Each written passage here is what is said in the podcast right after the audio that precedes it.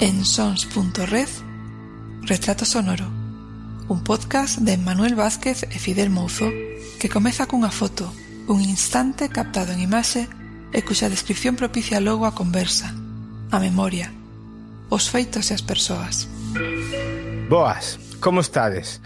Agardamos que ben Emanuel Vázquez, coprodutor, copresentador, co viaxante, que últimamente se nos está dando moito deste podcast, como como estás? Moi boas, Fidel, pois aquí estamos comenzando un novo retrato.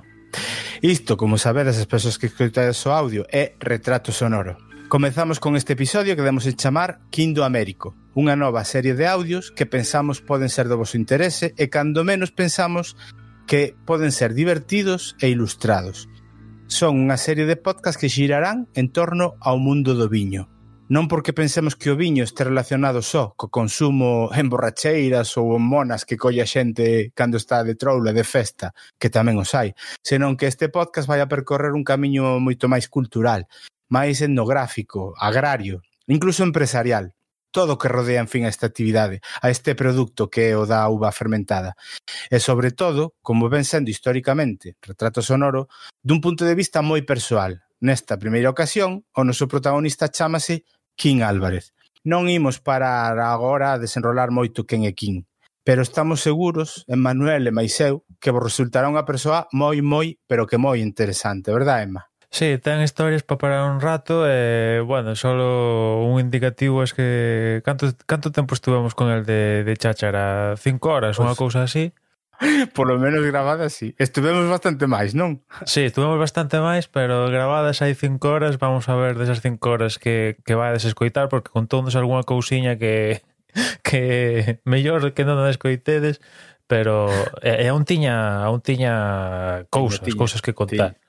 Tiña, pero porque estábamos moi lonxe, non? Eh, a ti ese pouso que, che, que, que che queda despois de falar cunha persoa que, que che quedou de estar casi ese día completo con King?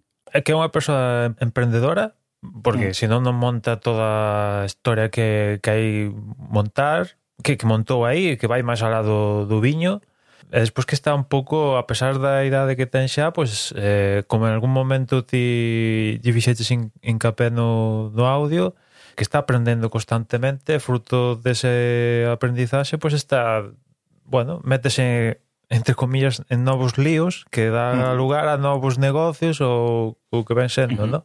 Esta serie de episodios que ides a escoitar, os de King, Joaquín Álvarez, máis algún futuro que aínda está por gravar e que estamos seguros daránse, se, se, se van a gravar, son consecuencia ou derivados dunha relación que temos moi especial con Jorge Marcote. Quen é Jorge? Pois non o a decir, porque aparece explicado no audio e xa vos enterades vos mesmos porque Emanuel e máis eu somos así de la cazáns. o que si vos aclaramos é que, habendo protagonistas convidados, o fío que unirá todos estes audios será Jorge. En moitas ocasións será el o que vos conte, o que ilustre todo isto, todo do mundo que hai arredor do viño e no que nos sumerxiremos neste podcast.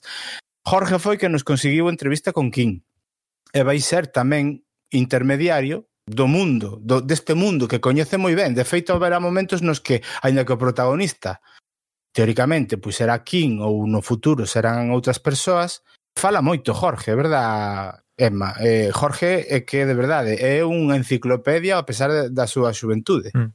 Sí, xa non é que fale moito, que está ben, é un detalle sobre todo nun podcast, pero é como explica as cousas que as explica dunha maneira sencilla e que eh, que te enteras. Digamos que, como decirlo, que un pouco está diseñado para un podcast.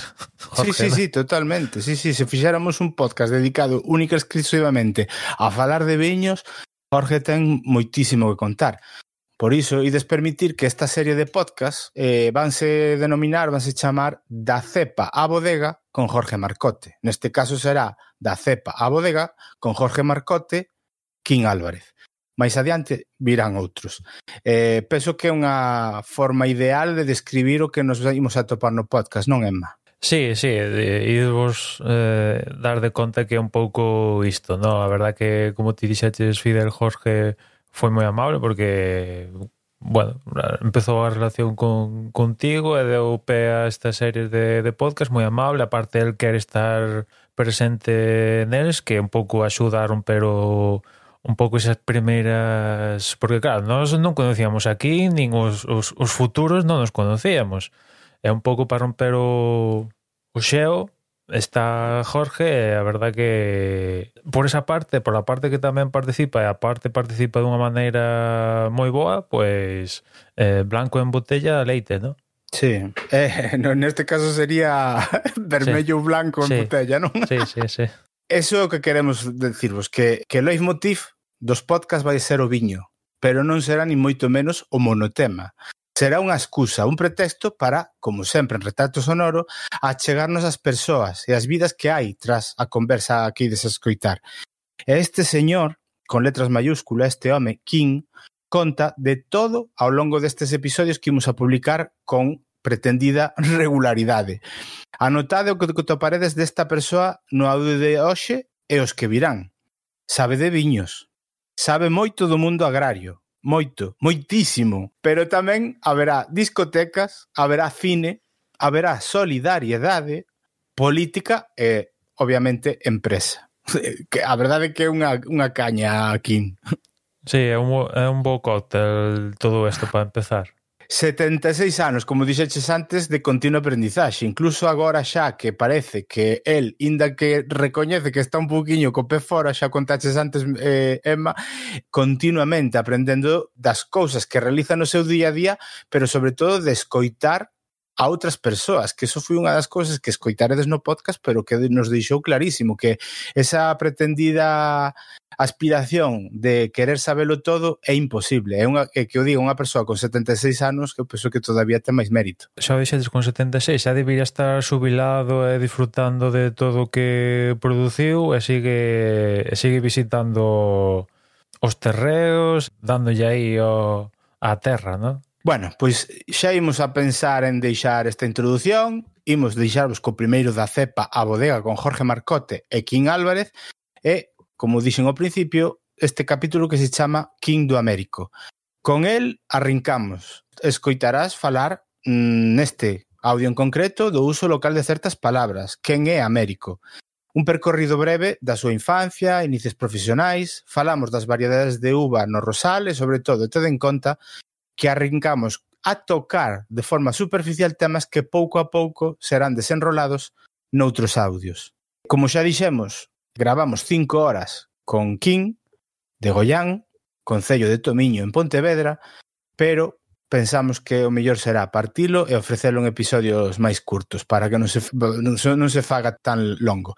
Por suposto, Emma, iremos publicando pouco a pouco os teus magníficos vídeos seleccionados, editados por ti, E no futuro, quen sabe, o mellor cando acabemos de publicar todos os podcasts, poderemos colgar a conversa completa nalgúna plataforma de vídeo e, bueno, xa, xa o contaremos. Penso que pode ser un bo, un, un bo exercicio de memoria deixar aquí colgado na rede para que sepa todo o mundo quen é. Sí, sí, aí queda, que queda un, un recordo, por un lado, sonoro, que está moi guai, e eh, por outra parte visual tamén tamén está ben porque o lugar onde fixamos a conversa pois eh, era bastante bastante bonito aí ao carón do de case a desembocadura do Miño, no? Uh -huh. eh, e tamén, a verdade, tuvemos un día espectacular ese día, e eh, tamén é eh, bonito que, bueno, se tedes curiosidade, pois saber como se fai o retrato, pois ver un pouco donde se deu a conversa, que tampouco é que fixamos un tour, únicamente xa a persoa que fala é,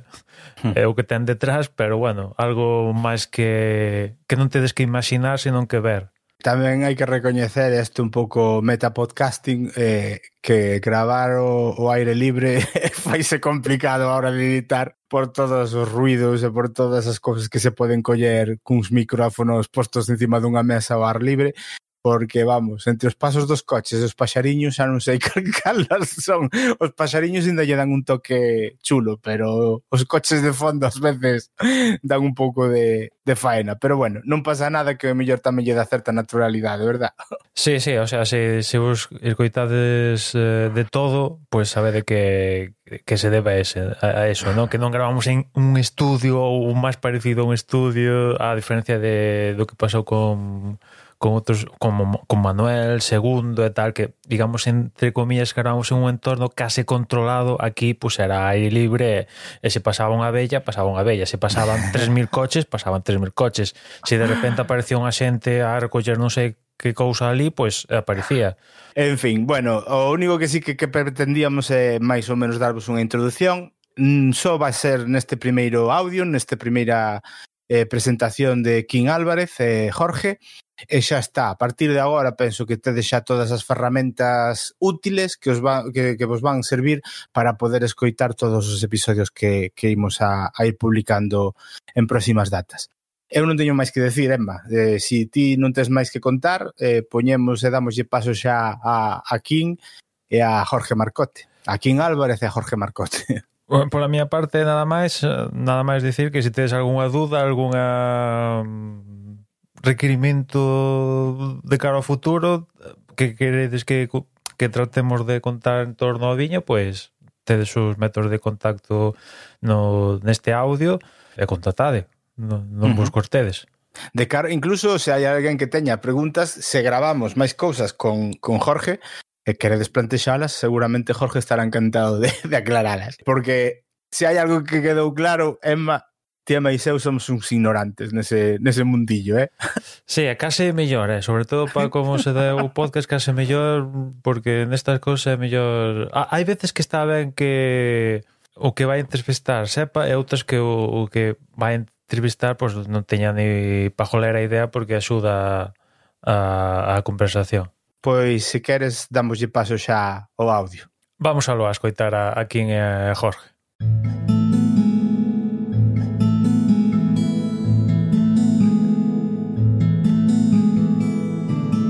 Isto chamase copo. Eh, como é o, o nome do copo? Eh, é eh, o copo copo, o copo, copo sin fondo. O copo sin fondo, non? Pero fondo. pero de onde copo sin fondo aquí o copo nunca ten fondo. Xa. Se bebe sempre. Xa que ven por aí o de sin fondo, non? Pero que é exactamente un copo? Para que sirve? Porque non na nosa zona de da Coruña. O copo é un copo é un vaso os portugueses o aquí hai bastante influencia portuguesa. Entonces, en, eh, por ejemplo, hay utensilios de labranza donde chamas igual aquí que en Portugal, non? Sí. E logo hai outras cousas que, por exemplo, o eh, un sacho, non o aixada. A aixada sí. é un sacho. E, e a espalladoira é unha ganchilla que é para mover o abono daqui para ali ou cargalo ou tal e cual. Sí. E logo nos encontramos que de ganchilla por aquí, mismo xa salindo de Goián, xa non se usa. E donde se usa concretamente a ganchilla úsese máis fora de Goián. E logo hai o nombre de Espalladoira. E vas, vas a Arcade, a Arcade concretamente arriba onde está o castelo, todo aquel, o que é Sotomayor, ali encontraste que oís falar de eh, chamarlle a, a ganchilla que chaman xa por aquí, chamarlle a espalladoira. Xa. O sea que hai nombres donde eh, aquí e temos a influencia moito portuguesa. Moito eh, e portugués. chamamos mm, o mismo aquí cada. Eh, pero, logo... pero o lugar para que o se usa? Eh, que uso ten este espacio? Este espacio pois, pues, un espacio de, de, de, pois, pues, de xuntanzas entre amigos, eh, de facer eventos entre amigos, eh, cousas desas. Eso é porque se máis ben este espacio. Foi creado un pouco para pois, pues, para xuntarnos pois en momentos dados e aquí pois eh, aquí hai día hai días o ano onde hai a, a comida da lamprea, onde hai a comida de eh, da matanza do porco e eh, tal, non? Claro. Entonces, eso pois está institucionalizado xa todos os anos esas, ese, esas festas. Logo, pois, hai moito máis eventos. Bueno, por outro lado, é máis penso que é positivo que donde se xuntan amigos nos traianos aquí a gravar bueno, non sei se chegaremos a ser amigos, pero bueno, sí, polo menos... Eu penso que de entrada xa parecemos algo amigos. Bueno, eso, eso está ben. É bo indicativo, é bo indicativo. É bo indicativo.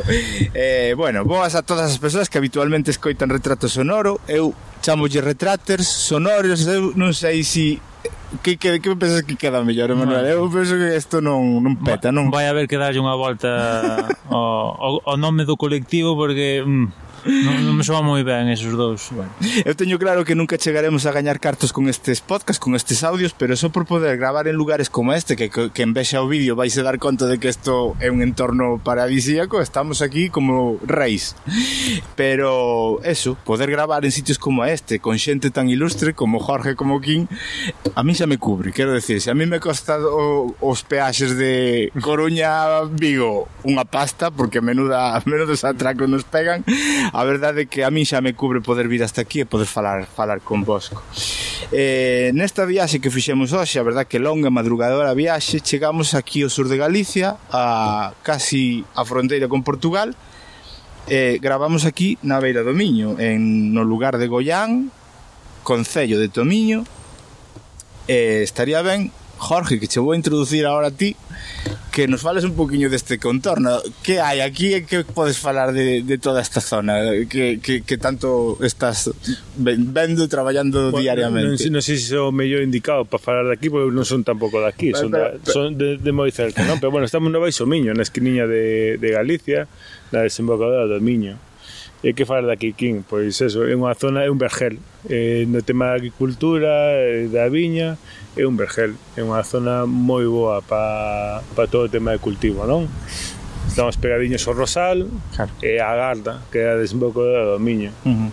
esa, esa parte do Rosal que, claro, existe o Concello do Rosal, pero despois a, de, digamos o que o, a zona de influencia dos viños é máis grande, non? É comarcal, casi. Sí, exactamente. É unha das zonas dentro do Rosal eh, colle un poquinho agua a Garda, non? A parte máis interior da Garda, o Rosal, Tomiño, e chega un poquinho incluso hasta Tui, e para o norte chega onde estuvimos outra vez, incluso chega eh, Pesegueiro que Tui e Gondomar hai dúas parroquias. Entón, ah. ten unha zona, en unha subzona. Ajá. Ti esteveches algunha vez por aquí, Manuel? Pois pues mira, esta é a miña primeira vez. Estreume nesta zona de, de Galicia. Sí que estuve na zona de fronteira con Portugal, pero ao outro lado da provincia en, en Ourense, pero aquí por a zona de Pontevedra, aquí cerquiña, é a primeira vez.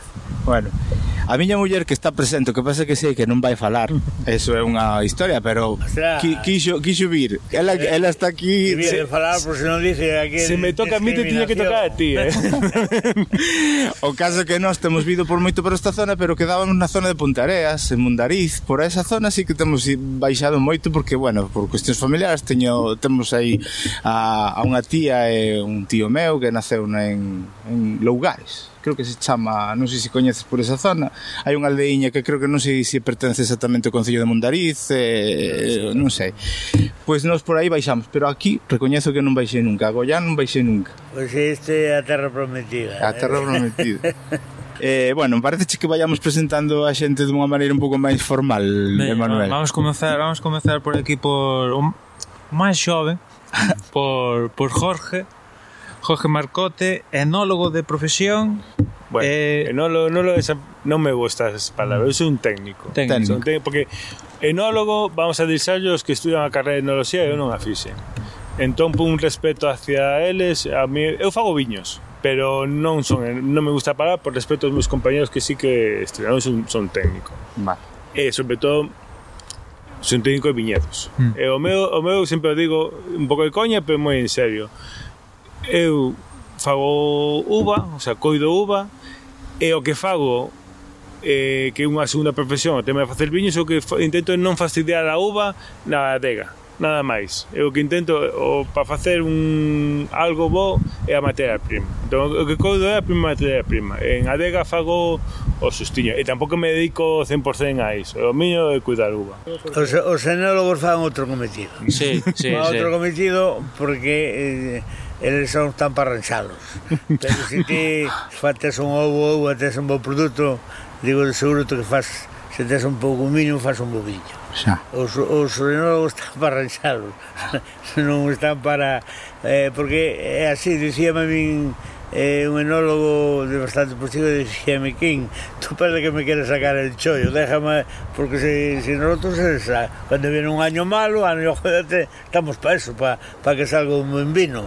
Claro. pero eh, el resto lo hace un bo viticultor que conozca a terra e que fai un boviño logo el. Fai claro. un boviño porque se faz unha materia prima boa sale o viño, sale, sale, sale, sale, sale, sale, sale, sale, sale, sale, sale, sale, sale, sale, sale, Mm. Bueno, Jorge seguro que está a mil historias, pero teño aquí apuntado que tes un viño, vinos Gea. Que tal vai o viño, Jorge?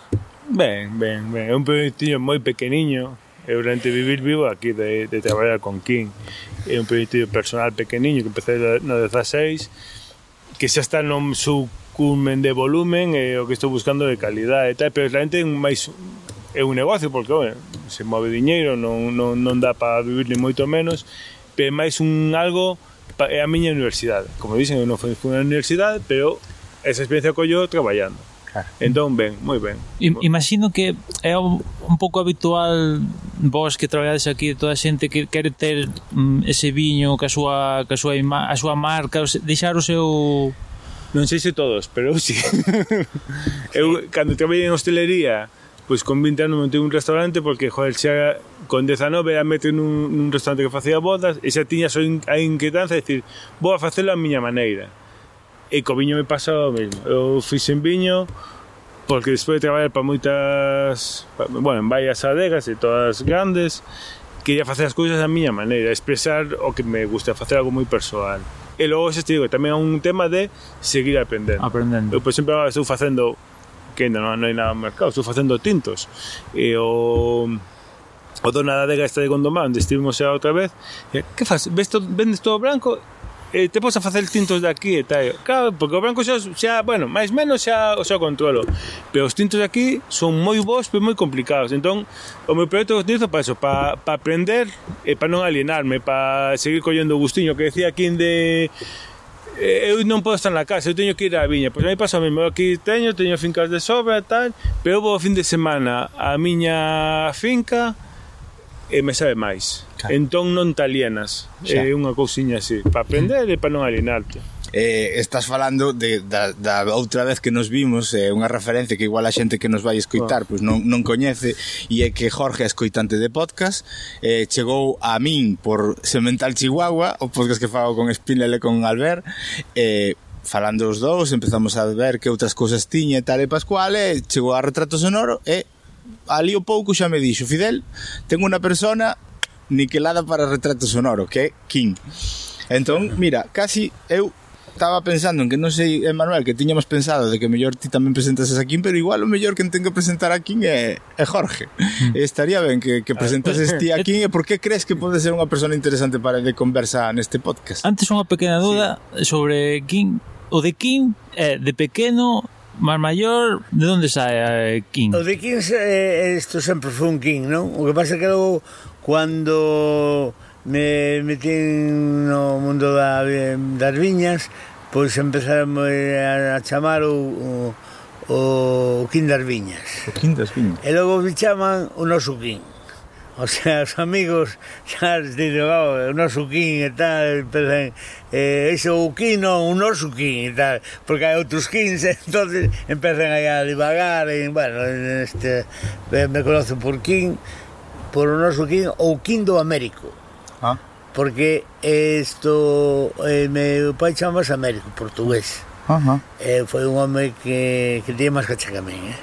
Recorreu, marchou da casa con 13 anos, se foi para Francia, daquela, foi metido nun tren, alado como pudo, e logo empezou a traballar nunhas, andaba a cortar raíles para o tren, carballos para facer os raíles para o tren, empezou ali a tal, logo caso morre ali cunha pulmonía, ali os a, a xente que, que o tiña ali a cortar traballos con eles, pois logo meteu nun convento de monxas, porque colleu unha pulmonía moi grande, E entonces pois as monxas cuidaron e tal, non? E logo unha, unha monxa namorouse dele.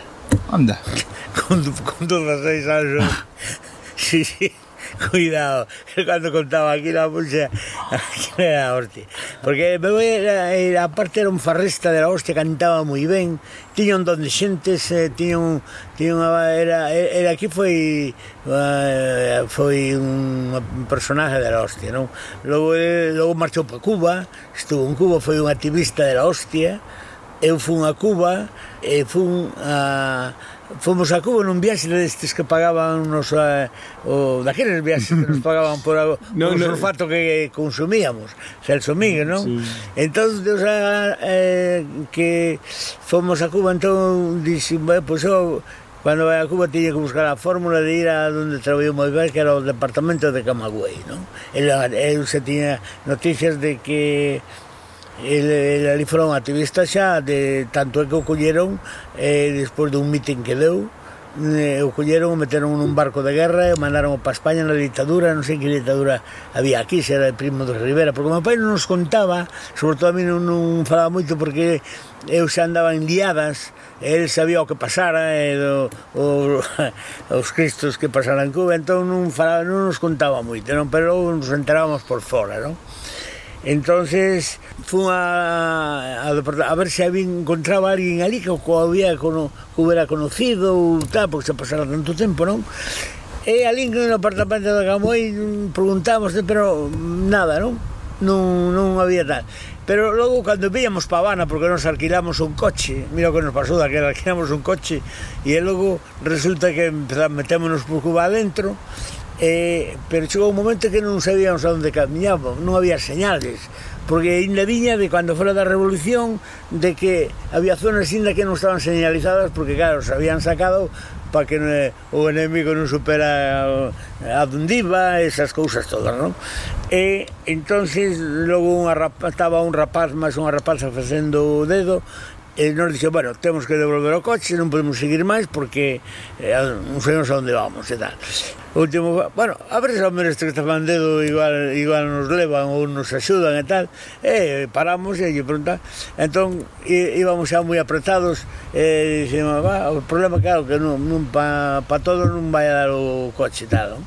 E entonces dixo a rapada, bueno, tranquilos que vamos a hablar mi, mi compañero e va a ir uno de los dos. E veo ela veo unos eran sorprendidos un pouco porque daquela aquí o sacerdote xa era un pouco peligroso, non? Sí. Ela se meteu con nós sin conocernos, sin tal, e, e nos levábamos un detalle para unha persona daqui que había emigrado a, a Cuba, pero xa era por familiares ao departamento de Camagüey, me acordo ben eh, ela nos levou alá, eh, chegamos alá, estaban facendo unha matanza de porco, ali igual que aquí en Galicia, mataban, ali os porcos eran negros. E a, a, a comida, as filloas, o outro, igualito era, era o que había aprendido daqui e tal, non?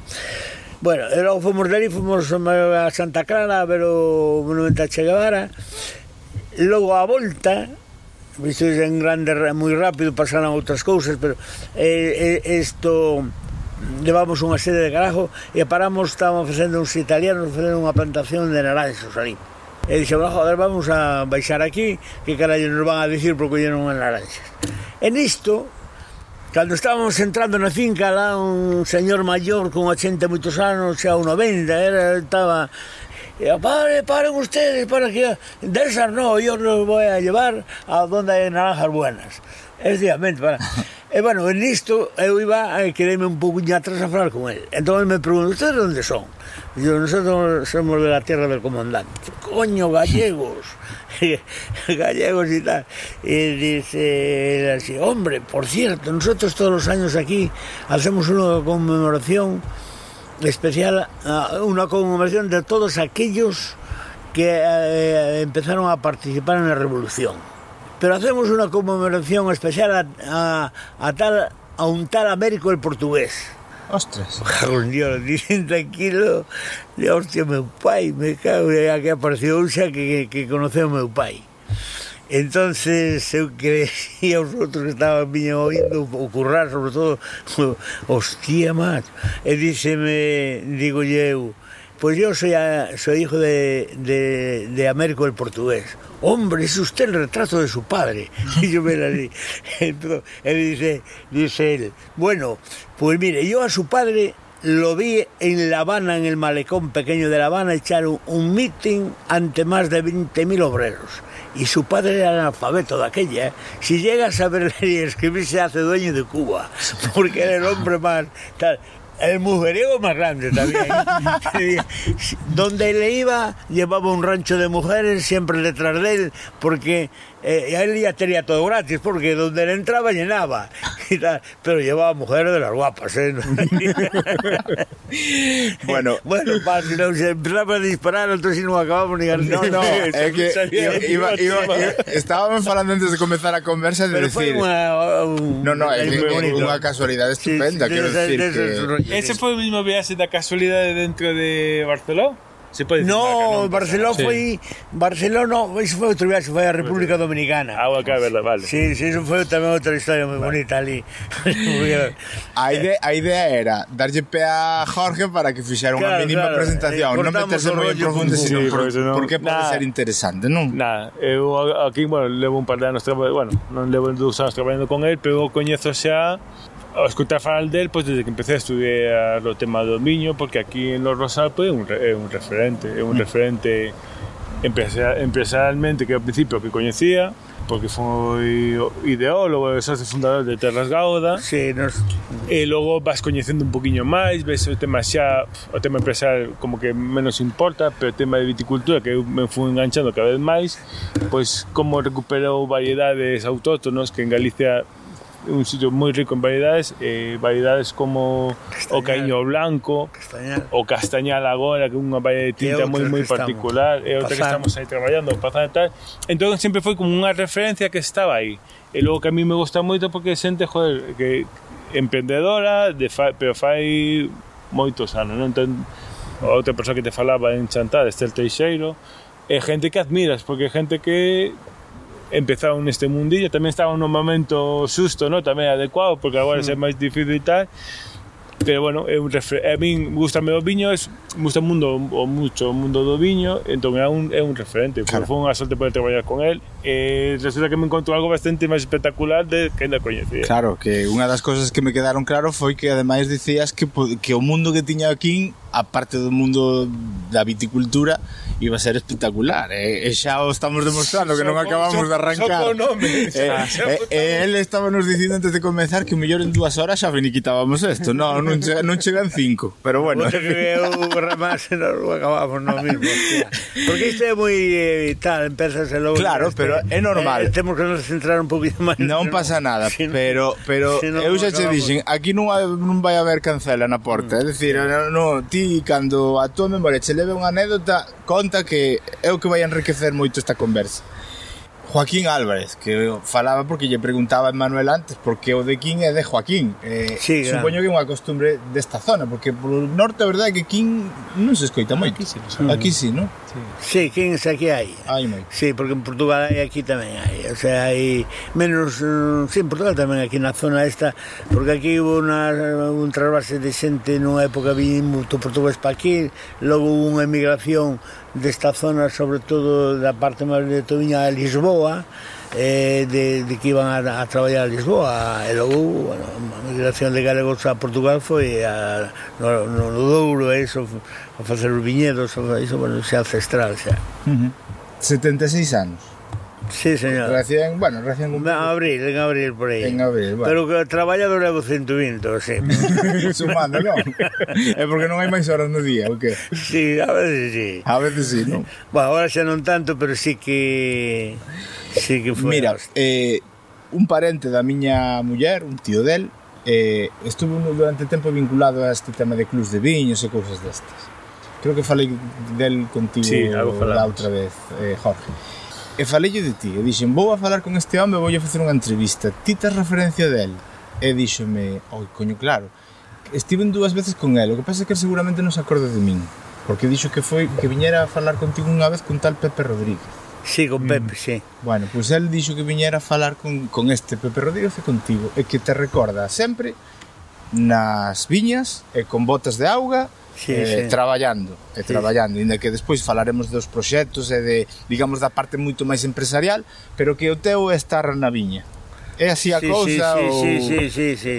Eu eh, sí na viña, eu era era era na viña, exactamente. Era. Claro. Logo, claro, no medio deste fui desarrollando Eu empecé, a miña vida empezou primeiro na escola acelerada en, en Vigo, vivo a, de, de, de, eh, fixen un cursillo de mecánico e tal e cual, logo marchei a Renault, logo marchei a Citroën, eh, pero no, me, no medio disto todo foron creando logo estuve no mundo do espectáculo, dos cines, dos discotecas, Pouco. pero a viña sempre estaba aí. A viña estaba. Se, eu estaba no medio da viña. Eu marchei-me de Citroën, estaba como Dios no Citroën, estaba no, no apartamento de, de mantenimiento, e, e non tínhamos a produción, non tínhamos, ben, eh, pero todos me dicían porque marchaba, non? Pero porque a miña cabeza estaba, na, na, estaba no campo. Claro. Eu, eu a mellor herencia que recibí de meus pais foi saber manejar a terra. Claro. E iso deu-me pé a, a me deu pé pois a de, desenvolver pois todo isto que se vai relacionado co mundo da, da viticultura e tal. A parte me gusta moito, me gusta, me pai a ganadeiro, chegou a ser ganadeiro, tiñamos 200 e pico cabezas, estaban isto este gado daquela aquí levábase o que se chamaba o gado o gaño que o, estaba repartido na, no contorno sí. todo non e me pai era ganadeiro. Entonces gustaba tamén moito a ganadería. Sempre soñaba de montar unha chima de bollos destes de engorde de para restauración pero claro non, non chegas a todo. Non chegas a todo, a todo. bueno entonces eh, estaría ben empezar por cando eres consciente realmente de que o que te rodea é viño é as vides é eh, o campo Eh, é a labor agrícola. Vamos a, vamos a simplificar máis porque mellor centrámoslo demasiado pronto no viño, pero cando un está nun entorno agrícola, claro, ti podes ter mil recordos de infancia, pero no momento en que eres consciente de que eso é o que se, o que se dedica a túa familia, mm, o teu mm, entorno. Sí. En que momento daste conta? Porque teño leído por unha información que me pasou eh, Jorge mm. de Infomiño que ti que criácheste en medio da, das viñas. Sí, sí, por, sí. por influencia familiar, obviamente. Sí, claro, porque tilla, na familia había bodega na bodega isto aquí, aquí é donde nació esto Paso Valdomiño aí había unha bodega tanto era que daquela pois eh, quen quería se vender para vender o viño pois non todas as bodegas tiñan así a vender fácil non entón eh, traían o viño para a bodega de meu pai de noite e logo meu pai vendía o, mm, para axudarlo, porque meu pai vivía de outras para axudar, vendía, vendía o viño uh -huh. a labradores pequenos de aquí e, pero sempre estuvo aí na, na nosa, aquí había eh, sempre hubo viñas na, na, na, na, nos meus avós no, sempre na, na familia hubo, entón tiña un padriño que lle gustaba moito a, a viticultura era un home que que, que eh, él me decía, mm, me acordo, él me decía, rapaz, deixate de plantar albariño, quiso afilar a un jerez, un palomino máis. Ti planta caíño branco, ese é o rei do viño. E deixate de... dicía ele, e tal, non?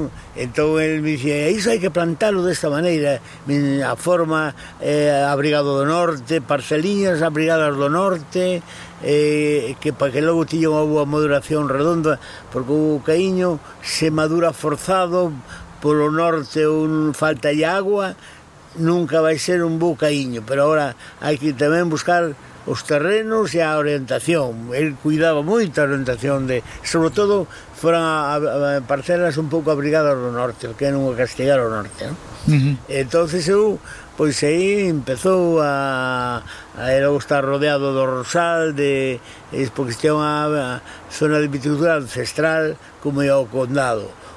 O Salnés naceu, eu vim nacer ao Salnés, porque o meu pai era ganadeiro e aquilo era unha zona de ganadería o 95%, non? Ali non ibas polas casas e non te ofrecían un vaso de viño porque non, non había cultura a viticultura, non había nada a, aquí ibas polo Rosal, polo Condado, e ibas a coger casa, que vamos a tomar unha botella, vamos a algo, non? Por que? Porque a xente, pois, eh, eh, isto, eh, a viticultura estaba ancestral desde os frailes, a, no Rosal igual, entón sempre hubo, tanto é que, a, mirarse claramente, de que antes pois as viñas se plantaban nas zonas xa que non se daba o millo, porque o millo está en zonas húmedas, tal. nas zonas marginales. Ali se plantaba a viña, entón eran terrenos de viticultura.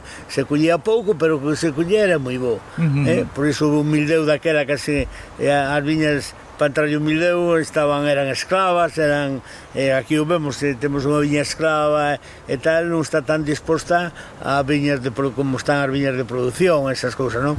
Eran zonas eh, esto, donde se, se, se vendía o viño aquí no Rosal, eh, se empezou a vender o viño para Madrid e para esas zonas eh, empezou aquí eh, donde estaba Santiago Ruiz pero non foi Santiago Ruiz o que empezou a comercializar foi un outro señor que se chamaba Daniel que cobraba un referente que cobraba aquí era ali que a cobrar o recibo da Micosa que era unha asociación de xente que estaba asociada era como unha era particular, era era non era pública, era mm-hmm. era a Micosa era como se pois uns aderlas ou. Sí, un seguro privado. E, e bueno, aquí en torno ao Rosal pois sempre eh, eh, logo había puebliños eh, como as Naveiras que era unha escola de viticultores e pequenos bodegueros era xente que aprendeu sobre o campo foron recibindo a, eh, por, os avós eran, os, os, os bisabuelos eran,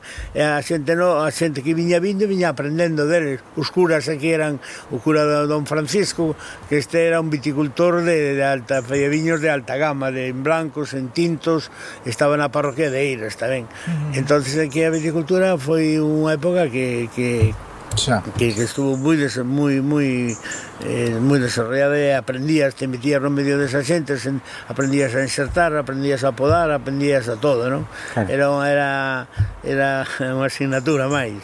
Pero eso é algo que podes falar os dous e eh? penso que, que, que é algo que, que, que influye moito nas zonas onde hai moito viño e é que eh, é unha, un cultivo que cambia a orografía do terreo porque se plantan as viñas, se forman a, a mellor esta zona, a verdade é que na parte que viñemos por aquí vendo non hai eses bancais que van en, en terrazas e tal, aquí non é necesario, non? Ou si aquí había. si hubo rosal, si, si. Sí, sí. Es que está, Galicia é o que estamos tanto na costa, aquí na beira do río, é llano, pero a 500 metros estás en, en montaña, en entón, montaña. Entón, da carretera para baixo, sí que está, toda esta zona é un pouco do Miño, a parte galega, uh -huh. eh, moi llaniña, pero o monte estes aí al lado, entón, aí al lado si se hai, hai terrazas. Ah, isto isto influye no, no viño que sea sí, sí. montaña ou non? Sí, eh, o que fala aquí, sí. eh, canto máis escava é, mellor máis resistente a enfermedades, menos producións, máis calidade. E nos anéis cando viñeron a, mm, por inciso,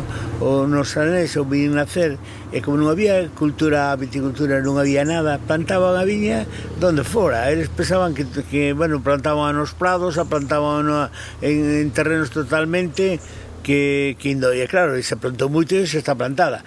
Pero agora polo cambio climático que se está dando, pois indo, porque eu me acordo de comprar, cando fundamos Terra Gauda comprar uva ao Sanés ali para chegar a 11 grados, iso era, por que? Porque daquele o clima era de outra maneira, era, entonces custaba moito, porque claro, estaba en terrenos fundos de labradío, de, de prado, de, de tal, ¿no?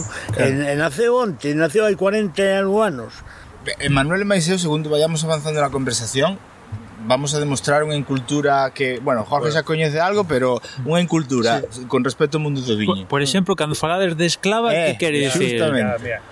Vou dar un poquinho máis atrás. A, a mí unha cousa que me gusta, que me, que me enganchou do tema da, da viticultura é que a natureza é sabia. E moitas veces as cousas saen, saen, saen fácil. E logo chega un negocio e hai que forzar todo, non?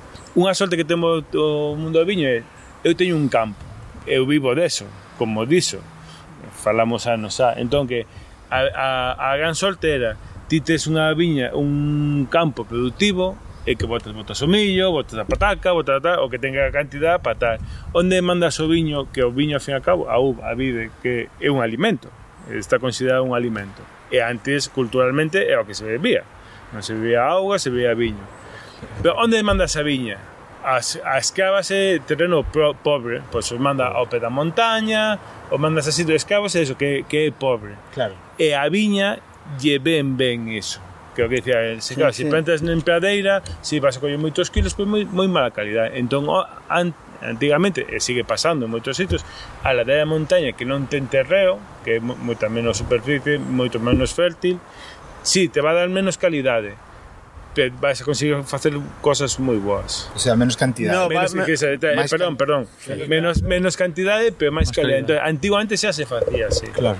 Se sí, que había máis a, a, a, a, a, a, a, a, a, a, a, a, a, aproveitaban todo, por, por, como dentro da porta da casa non podían botar millo, nin podían nada, que poñían unha viña. Mm, correcto. Eu teño unhas, eh, dentro da miña casa, na, na de arriba, hai unhas cepas que estuvamos a 300 mm, anos. Antes. 300. E, e, eran variedades autóctonas, que caíño e castañal ali. Ajá. Un caíño dunha calidad, é un castañal, porque dentro do, de, en, en que dentro do caíño E o Castañá, o Castañá só é un clon, hai, hai un aí medio en duda.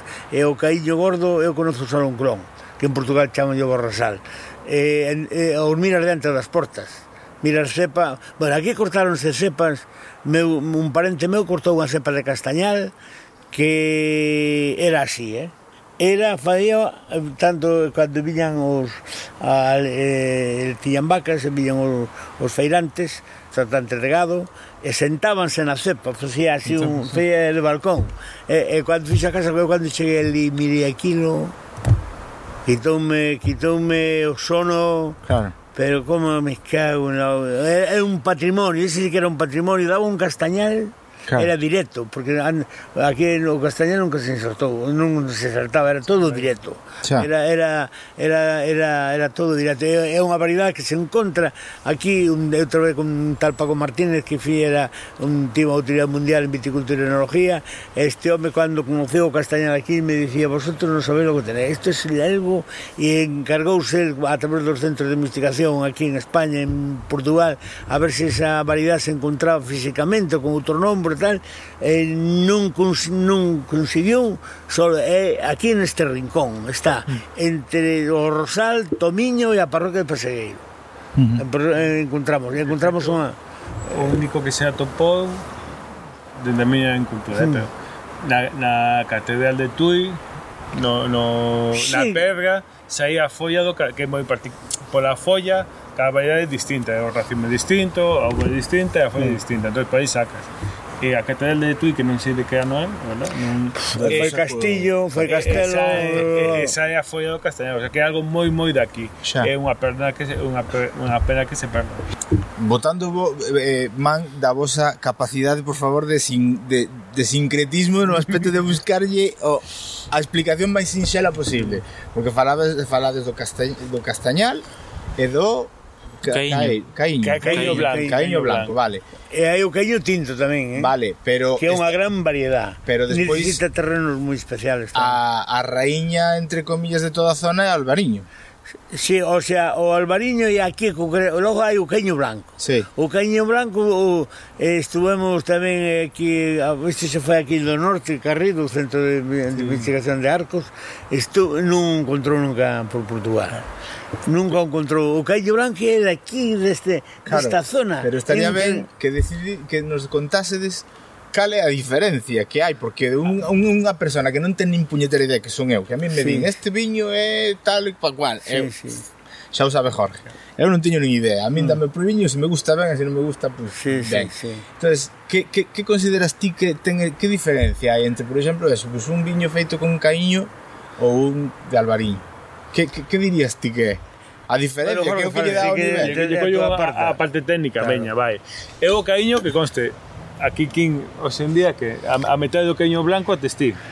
O, o, e a outra metade te enterras porque que tes aquí como sí, que o sea, bueno, que, igual non vai, o, o que non é por nada o sea, o, mm, terra nin ten o queño que temos nós o sea, o, nos teremos menos sobre 20 hectáreas sí. se dos oito zona sí, sí, vamos a... bueno. entón, bueno, realmente é unha sorte para min como técnico que me gusta moito que fago porque estou cunha variedade que non somos a somos a referencia. Entón, quitando estes ano e medio que levo con King, eu traballaba unha hectárea.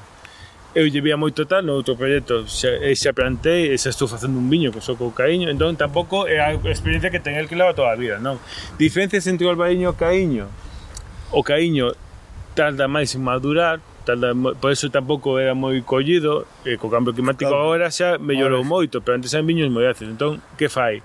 aromáticamente moi bo porque é unha uviña moi pequeniña. Es que se me meto en densidades sí, sí, sí, sí, pero sí, bueno, sí, aromáticamente está moi ben madura moito máis tarde é máis ácida entón chega un momento que non bueno, eso, non é tan agradable a boca pero ten moitísima estructura ten moitísima personalidade. Eu, por exemplo, estou facer, a facer unha proba con, con caíño blanco, vou a dixerlo en crianza, que eso non hai, a ver se...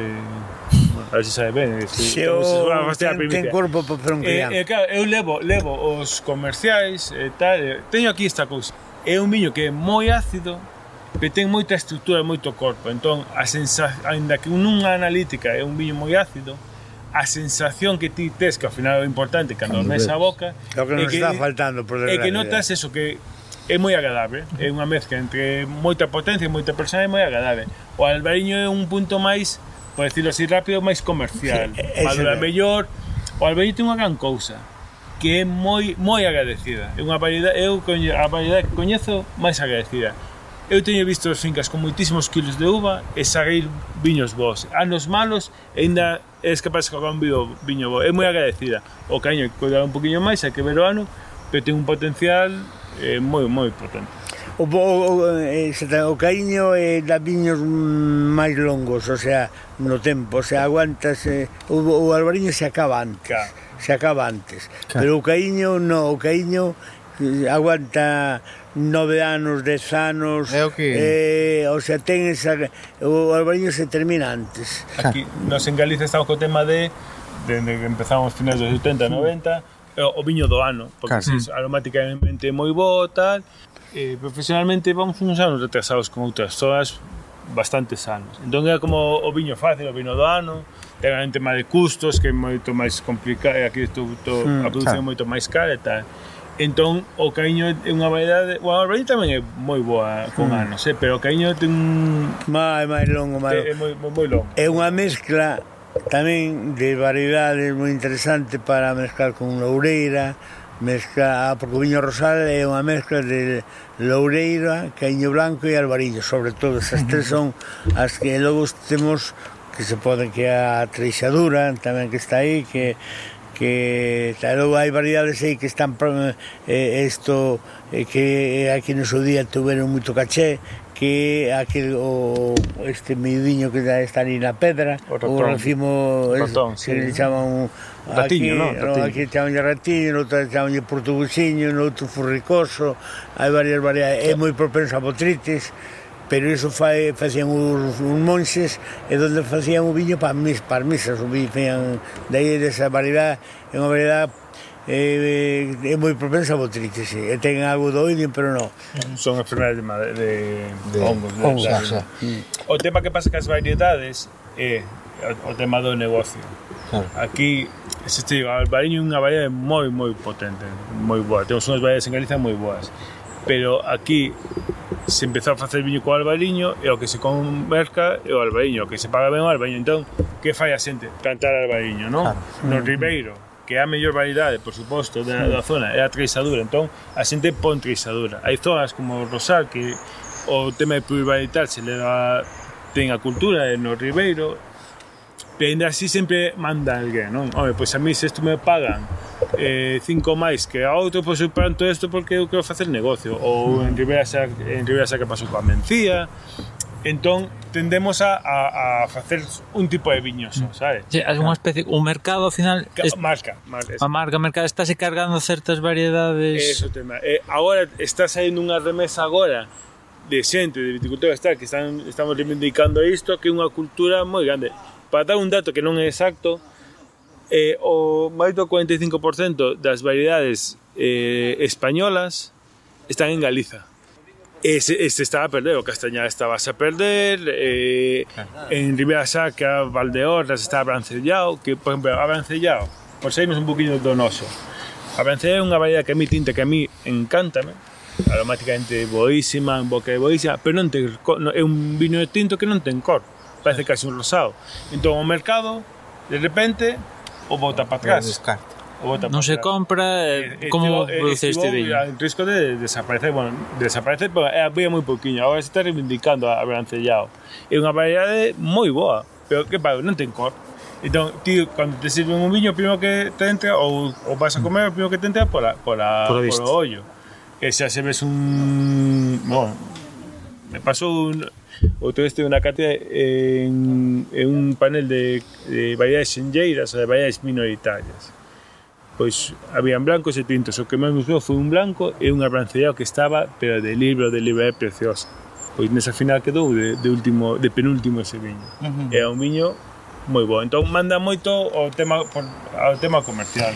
Sabes de onde eu así dando voltas a Barrancería porque vexo unha, unha variedade que ten moita capacidade e tal, pero había que facelo con unha verificación ou carbónico, eh, buscando a forma de extracción do, do llejo de, de máis color, de, ah. eh, porque é, é, é, é moi floral, ten uns aromas moi, moi finos, pero logo na boca quizás se nos vai un pouco sí, por falta sí. de, de, de, de ao mellor de catar ese potencial que está no viejo do, do, do, do, do Claro, penso que esa sorte que temos agora tamén, que temos máis técnicas e máis coñecemento, non? Claro. Entón tamén somos capaces de sacarlle máis potencial a, aí había profundizar aí. Hai variedades, o que dicíamos, o albaíño é unha variedade moi moi agradecida hai outras que son moi boas, que son máis complicadas de cultivar, de facer o viño, uh -huh. pero agora tamén temos os conocimientos tamén para sacarlle o, o máximo partido.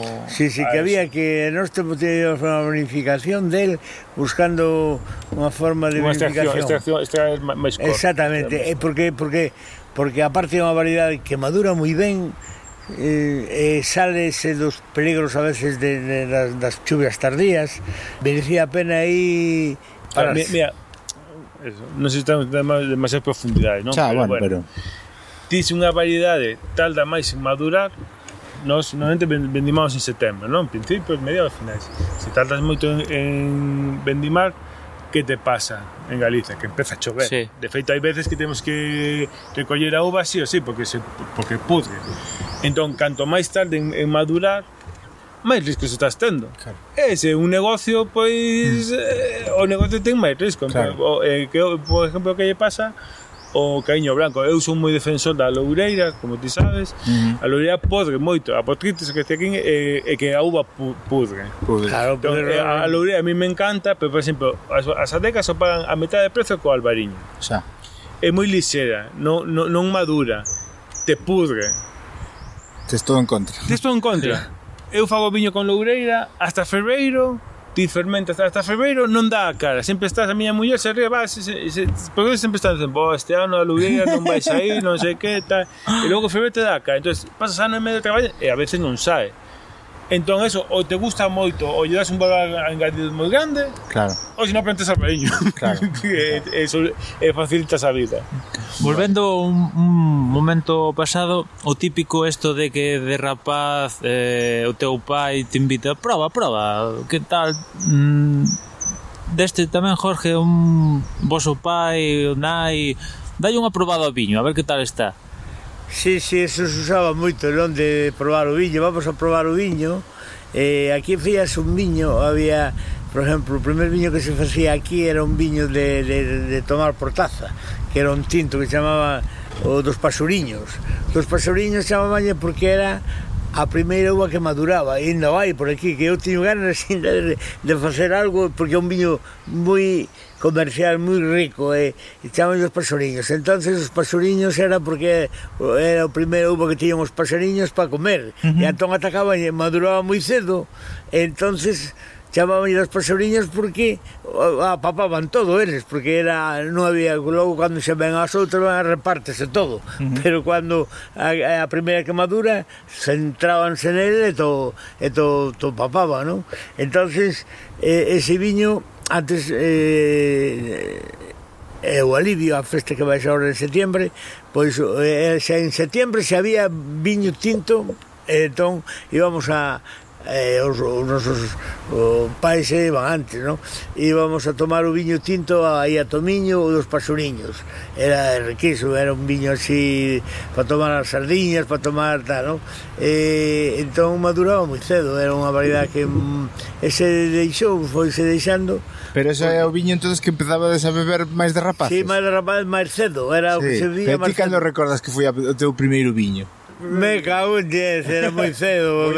a, aquí tanto era, fíjate como era, E, bueno, iso recordo, eh? recordo, non había, non había, nas, a xente pasaba moita fame, eu ainda recordo, na nosa casa non, por, porque toda unha suerte que, pois, meu pai e a miña familia non era que las tal, pero, bueno, non, non pasábamos fame na casa, non? Se había moito campo, pois, se tiñas campo, pois, tal, pero moita xente nin, nin campo tiña, e os campos homens que traballaba eran, eran a medias ou a terceros e tal. Entonces, pois eh, íbamos á, á escola e íbamos desayunados de, de leite te, ou como se tomábamos algo tal. Pero aquí daban os rapaces sopa de viño mm -hmm. chegaban a casa chegaban á escola me acordo ben o maestro cada Cristo de carallo chegaban a contados pero iso era verídico era aquí do meu barrio veciños meus. Chábamos chavales con a sopa de viño. So, sopas quente, o sea, quentabas o viño. Daban, unhas, unhas, unhas, unhas de pan, pero non de trigo, eh. Era era era pan de millo, de, de, de maíz. Era broa. Que, eh, o que tiña, o que tiña, eh, xa, o que tiña, eh. Xa, xa, xa. Eh, eh, eh, entonces, pues, pues, cuidado, eh, así, eh, eso é, eh, na, eu, o, o, o, o sea, o vivín. Xa, xa, xa, xa. Entendes, o sea, e logo, si, logo, cando xa, pois claro, empezar xa a conocer o, eu xa, cando me metín xa no, xa aí no viño e, e, e un pouco meterme no pois xa, xa tiña os meus 20 e pico anos. 20 e pico anos. 20 e algo xa, xa estaba. Claro. Hasta ali foi un pouco facer as viñas, empezar aí a facer o... A, to, a tomar en serio o que era o, o traballo de, do viño e a ver que, que, que, que quería sacar ti de, de, de eso, non? Sí, eu, as primeiras viñas que plantei que foron empezar, empecé aquí, no, aquí na finca do Pazo, pois, bueno, foi un pouco ano ala para 75 e eh, por lá, non? Xa. Xa. Eh, o que si nos seguir un poquinho co fío isto de que mm. estábamos falando do tema dos rapaces que empezaban a beber viño sí. e tal. Eh, primeiro, non mo facemos apoloxía de que os rapaces sí, beban claro, viño, pero era moi corriente eso que falaba Emanuel de decir o de vai probando, vai probando, pero eh, na nosa xeración igual non pasaba de aí. Pero noutros tempos, o mellor un rapaz empezaba a beber viño xa quedaba como establecido de que podía beber viño porque non nos engañemos. Culturas do pasado bebían máis viño, o que decía Jorge antes. Bebían máis viño ou incluso un pro, un, unha, unha protocervexa, porque non era exactamente a cervexa que bebimos hoxe, pero sí que era un, un líquido que sacaban pois de, sí, sí, de fermentar Os rapaces aquí... E moitas culturas sobreviviron gracias a iso porque que se contaminase un pozo ou que se contaminase un tal non podías morrer por unha peste, e pero día, pero o coviño non tiñas ese problema. Outro día non sei con que falaba, até me contaba ah. que hubo momentos en que era máis sano tomar viño que tomar auga. Agua, pozo contaminados e tal. E... O viño aquí logo antes que era que antes o viño aquí que se collía con unhas, unhas cuatro mans de sulfato, sulfato de pedra. Eh. Claro, porque máis natural. Eh, eh, máis natural porque porque eh, da, daquela o cobre controlábamos unha non había tanta masificación e logo outra que a viña estaba sufrindo ali e daba aquel sulfato e non tiña o hongo ali encima porque porque non tiña, non, non tiña condicións de a folla dura agora marillas amarillas as viñas daquela maneira entón o, os tratamentos eran moito máis o, cortos o eh, sea, non... unha cosa concepto do viño é antes cantos máis menos cantos grados pode tiño un, un viño, 9 grados, 10 grados ou se ou máis. Si, no, no, logo se facían, por exemplo, se collía maduro tamén, e se collía con albariño con 12 menos, graus, 12 o tinto grados, non, sí. o tinto collías con porque claro, os tintos para a, o ciclo de maduración é que é moito máis largo, entón necesitase que para que madure aquí no noso clima ben a, a ir abaixo a espaldera, buscar o calor da terra, aproveitar o calor da terra que, que pero se están en zonas altas tarda máis en madurar. Xa, xa. O sea, chega a 10 e medio, 11 nun ano bo. So acercas ao suelo, pois o grado é máis... Logo, claro, no mundo do, da, por exemplo, a mí me gustaría o brancellao collelo, collelo e metelo, por, por exemplo, nun, 400, nun, nun, nun 41B, metelo... Pues, nun, non... Entendes? Non, para, un técnico moi pro, eh? Claro, eh, eh, eso, son patrón, son eh, Eh, pero iso xa é cuestión de traballo, nós fixemos traballos dese tipo, eh? Xa, xa, xa. Hasta Leiricidas fixemos 50.000 cousas. Eh, pero bueno, eh, iso xa non podemos... queríamos to, tocar máis, máis adiante. O tema do viño, eu dicía porque, claro, non é o mesmo os viños que estamos acostumbrados agora, se puxou moi de moda o tema dos viños con moito gado e tal. Non é mesmo un viño de 12 grados e medio que un viño de 10 grados Eu, por exemplo, empecé a traballar en Ribera Sacra e a xente maior decía es que isto que facedes os xóvenes, isto non... A mí me gusta beber. Unha persoa maior claro. se toma unha, unha botella de viño ou botella e media. Un viño con 10 grados, te podes a botella estás ben 12 e medio, dice, tampouco é tanta diferencia. No, claro, pero xa pero, máis.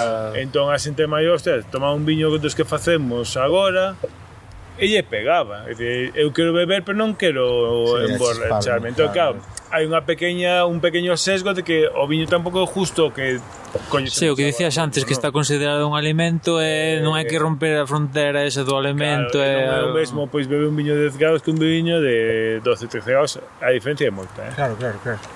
Pero, bueno, eh, o, o que sí podemos dicir é que, claro, o, o, o traballar coa terra implica eh, estar pendiente da estación do ano no que estamos para facer uns traballos, outros sí, traballos sí, e tal. E, claro, e a lúa, e a luna, a luna. A luna tamén influye. O calendario, eso é... Eso aquí, pa, el, a xente era... Eso a luna era para podar na viña, viña, falo de viña, para, para podar, para atar buscábamos donde as, agora o sea, se acoplaban mellor se, se, o sea, cando a blanda está máis solta eh, nas podas, sobre todo no trasego dos viños, eso tiñan, vamos, era un sagrado trata, no minguante, porque cando está no minguante está quieta non fai tanta presión sobre os líquidos, non? O sea, cuanto máis se cercana e eh, tal. Logo, na, na corta de maleira, en todo eso era un sagrado. Nas siembras, sobre todo nas siembras, de sembrar no minguante a sembrar na luna tal, aí cambia todo, todo. Tío, por exemplo, eh, colles o millo, non? O de bullas, os adergranas eh, fora de minguante, ese viño, ese viño ten un por seguro que se estropea todo. Empeza a fermentar, eh, increíble, ¿eh? Sí, Pero sí, iso sí, fermenta como a caldeira, se, se estropea todo. O sea, hai uns... A, a, a, a, o, era o calendario da, das lunas en agricultura, eso era sagrado. Eso, eh, nos perdemos esa... Eu nos, no, pregunta, nos, claro. nos casi se perdemos eso. Hai que controlar a luna para todo, para matar un porco, para matar un animal cualquiera, para todo, todo, todo. Plantar patacas, su viño, ¿eh? todo. Pero, pero parece sí, sí. mentira porque podría parecer algo como de, de superstición ou de No, no, no, no, no, no, no, xa, xa, xa, por iso te digo que era experiencia, Busque, mira, non? Era experiencia. Sí, mira, o cortar un pino, o cortar unha madeira para que sea madeira fura duradeira o calendario lunar, eso era sagrado. Uh -huh. Porque porque é eh, a subida das mareas, sí, e eh, sí. todo. O que, que entón eh, eu estou unha vez un vello en Portugal, un portugués en Ponte de Lima, falando de, de como se debe cortar a, un carballo, en que época, en un momento, en eh, un pino, eh, te quedabas... Eh, entón, ele dicía, como vai durar agora a madeira? Non vai a podrir. Se cortan en cualquier momento, fan a, as cousas eh, entonces esa madeira non dura. E entón así para acabar rápido por exemplo un pino ou un cualquier árbol eh, eh, eles o que máis cuidaban era no momento de cortar o que o pino embrealo darlle unha brea para que non, non, non metera para dentro oxígeno senón meter, eh, eh, os bichos ao ver, ao ver oxigenación dentro traballan se, se contamina a madeira cagando a leche non? ese era sagrado. Iban cortando argallas en argallas eh, lle daban tamén e logo botaba ali xa era un árbol tal, ao mesmo estaba medio ano sin moverlo ali no campo. Xa. Porque secar ali, se quedara todo ali herméticamente que dentro da madeira non entrara nada. Porque logo iso serraban, cando a madeira xa estaba seca, serraban, e logo, claro, contrasta ahora con tellados de, de centro, que a madeira está in, non entra polilla, aí non entra polilla, eh? Iso, iso claro, ahora, se as madeiras se cortan en o momento, se fan mal eh, o manejo da madeira, despois iso é nada nada, iso non vale para nada.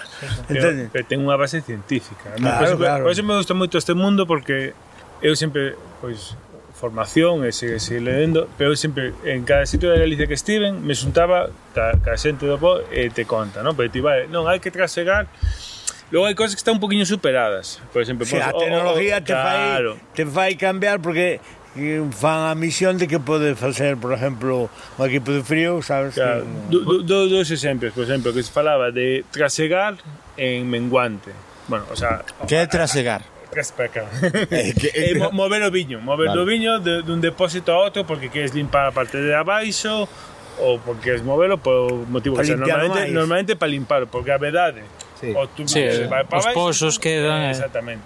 Entón, a influencia da lúa a temos to, todos claro, sí, non? Sí. move mareas e, e todo, e na xente se nota e, no, o do colto de pelo e xente que máis e menos en menguante por presións os microorganismos están máis máis máis parados, non? Entón, por eso había que facer menguante porque cando trasegas aí aínda quedan levaduras, que da fermentación, quedan bacterias que fan bueno, outro proceso nos tintos, e bueno, nos blancos pode facelo tamén. Entón, claro, a xente obvía. Eu fago menguante, o viño me está ben. E a vez eu fago un crecente, resulta que se me pica. Entón, isto é moitos anos de observación que houve que ten isto que no mundo sí. actual non, non está a, tal. An, antes o, pero, o facían porque funcionaba e agora sabemos por que eh, pasa. Sabemos por que funciona.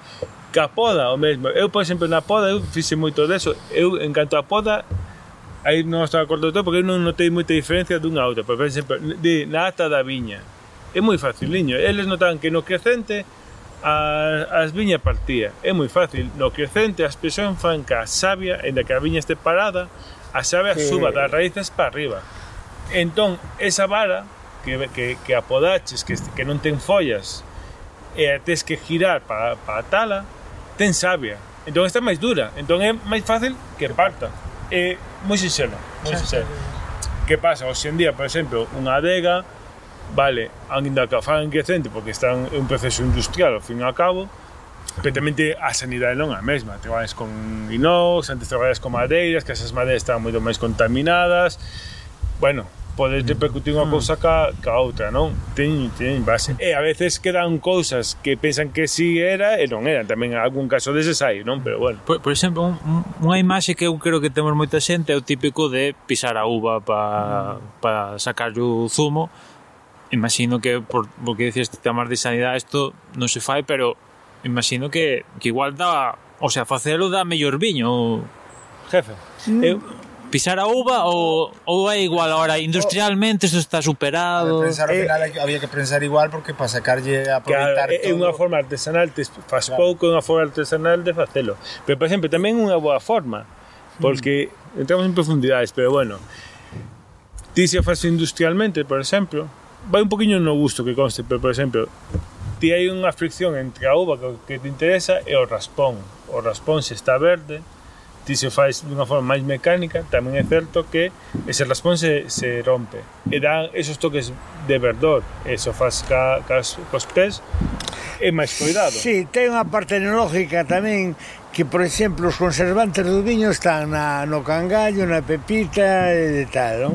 entonces os conservantes antes de que, por exemplo, ver no Ribeiro, sobre todo nas zonas eh, aquí tamén había os barriles aqueles que ten unha tapa cuadrada e bote, eh, así arriba entón o que facían era eh, chegaban do campo e chimpaban ali dentro co cangallo todo non? e logo separabas o, do cangallo o viño da, da, da, do bagazo e do cangallo que iba todo xunto separabas lá en diciembre Eso todo se facía un pouco pa, para que os conservantes naturales que ten a uva pasaran a, ao viño.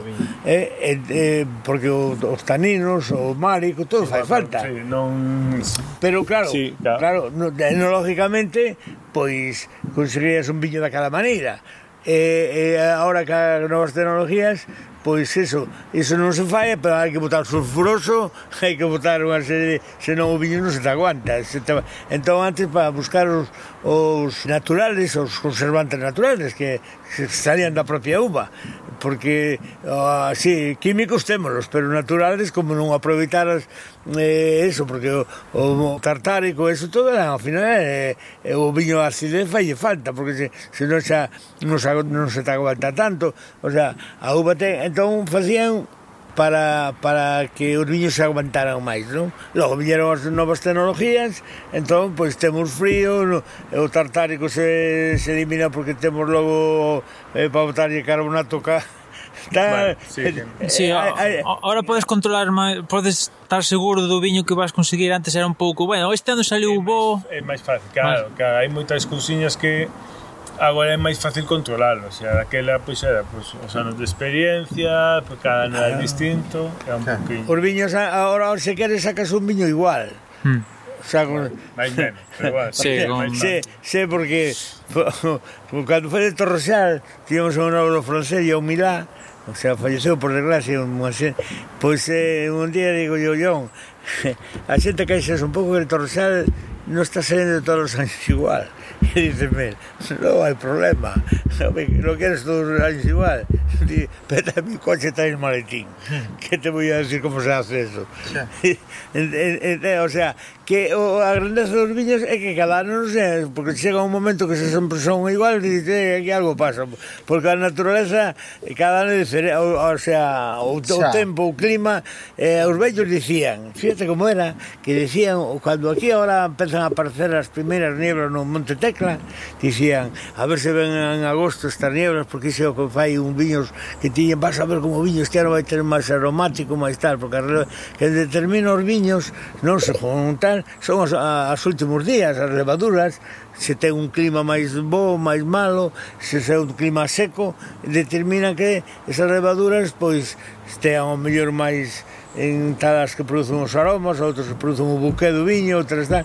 Entón, eles dixían que esas nieblas que eran, creaban ese, ese que o, que, que, que as levaduras influíran eh, chamamoslle bichos eles, eh, os bichos te, estean a, a dar o viño máis aroma, máis buqué, máis tal, máis cual, non? Tamén son fudidas para pa botrites, diría. Pero bueno, eh, había términos medios que cando o clima era máis ou menos dondo, sacaban os viños pois moito mellor e diferentes todos os anos. Penso que é importante que un viño conte unha historia. Por exemplo, a mí os viños me gustan que os probalos hai que moi fino. Al final estás Eu, claro, eu vou contar unha, unha historia como era Goián. O Goián, como era Goián, casi todos os pueblos alrededor. Aquí, antes o viño vendíase todo nas tabernas, na taberna de, no, de tal, na taberna de tal, tal. e se puña un cartel. Na boa, vaise eh, empezar co viño do cholo, vais empezar co viño de, de tal. E cada bodega era o albariño diferente, cada bodega era o viño diferente. Por qué? Porque aquí hubo un gran problema que as levaduras autóctonas acabamos con elas. E, e, o sea, cando empezamos nos co proxecto Terrasgauda, pois isto foi cando xa a xente empezou a levar o viño a, a, a, a uva ás bodegas, a vender nas bodegas, porque isto daquela eh, se empezou a haber problemas con vender o viño porque o viño sartasenal se deixou empezaron a se embotellar empezou a setar entón cambiou a forma de, de comercializar o viño non? entonces pois que pasaba? Que eh, a bodega non quería ver unha uva podre. A uva non está, entón veña, a xente, hai que botar isto, hai que botar tal. Entonces, que pasaba? De que eh, eh, Eh, cargaballe demasiado carro aos antibotríticos, entón chegaba a, a eles quedábase tamén con viño na casa, pero agora resulta que non lle fermentaba o viño, porque tanto entón iban a bodega aquí e dame un pouco de temos nosa ferver, dame un pouco coño, que non me arranco o viño, non? Iso nunca pasou, agora non sei que carallo pasa que, que, que, que o viño non arranca a fermentar Claro, non arrancaba porque logo eles, claro, botaban as uvas todas logo avante e logo, pois, logo tiñan o problema eles, non? Entón as variedades, as levaduras esas que tiña cada bodega, se meteron, levaban o viño de, de, de, de, de Tarras ou de outra bodega de Cervera ou de outra bodega tal, levaban, entón arrancaban, entón as, as variedades autóctonas se, se foron ao carallo, porque claro. o que queda ali. E logo arrancábate, os viños arrancábate, entonces esa, esa aroma que tiña en cada labrador, ese buqué, eso todo se perdeu. Eran diferentes, pero con diferencia. Había aí aquí un, un que era o Raúl do Cañoto, que, que iso tiña feía uns viños, tiña unhas parras ali, pero que iso cuidaba aquilo, ali non había unha folla, non había, bueno, aquilo facía era un viticultor destes de, de eh, bueno, iso era o cando había, iba por exemplo, ao bar que iba o viño do Raúl, ali, hostia, aquilo era, era o que máis se pagaba, había que pagalo. E a veces se peleaban eh, para levar o viño do Raúl ao seu restaurante, ao seu bar, non? Entón, os viños eran diferentes. Pero claro, quen acabou ahora a, a sacrosi, la levadura, non sei que, produce un aroma tal ou outro. Aquí cando foi o problema do plátano, cando me acordo Morgavío, eh, eh, que, que, que, que cuidado, que era un dos viños que sabía moito a, a Ballanos esa eh, empezouse eh, a instalar esa eh, que na caso de hoxe se dice Agora os os albariños parecen todos iguales. Chegou un momento que se chegou a iso, eh? O mundo do viño en general pasa. Ah, unha pequena creación, as levaduras son microorganismos que é, é a mesmo co pan. É sí, eh, a outra sí. familia, pero é o mesmo co pan. Converter azúcar en CO2 máis, máis alcohol. E no, no, na uva están na pel da, da propia. Por eso, tío, o deixas a fermentar e ferve só. Que pasa industrialmente pois bueno, tamén te o seu avance, bueno, eh, hai produtos levaduras xa comerciais que mm. se, se escollen boas e tal, o que está contando el de que acaban impóndose esas as naturais ah, naturales. Iso é unha gran riqueza que perdemos. Mentres en Portugal, en Portugal non pasou iso, eh? En Portugal ainda encontra moitos viños daqueles de eh, albariños e tal. Pero aquí aquí chegaron antes bodegas industriales Entón aí as variedades autóctonas levaron un pau de cada que é unha riqueza, unha diversidade, que os viños sean... Mm, Tamén botadas un dado que para que chega un momento que na propia adega xa, xa os microorganismos se afan, non? Pero ten corres un riesgo de que te va a fer ver un, un microorganismo que non sabes o que... Como, sí, que, que vai ser. Nós temos un amigo agora en común que o fai, E claro, ten anos que son espectaculares e hai anos Que- que... que é vinagre, Que, no, bueno, non, non tanto, non? Pero que non son tan bons, Sí. digamos, non? E comercialmente, pois, estamos coando sempre, comercialmente, pois, é, é un problema. Claro. Finaliza aquí este Quinto Américo. O editor final destes audios, que é o responsable de Sons Podcast, Jordi, pide que sexamos moi formaliños na presentación e finalización destes podcasts, e haberá que facelle caso, que é quen sabe. Deixámolo ata o segundo episodio de Da Cepa a Bodega con Jorge Marcote e Kim Álvarez.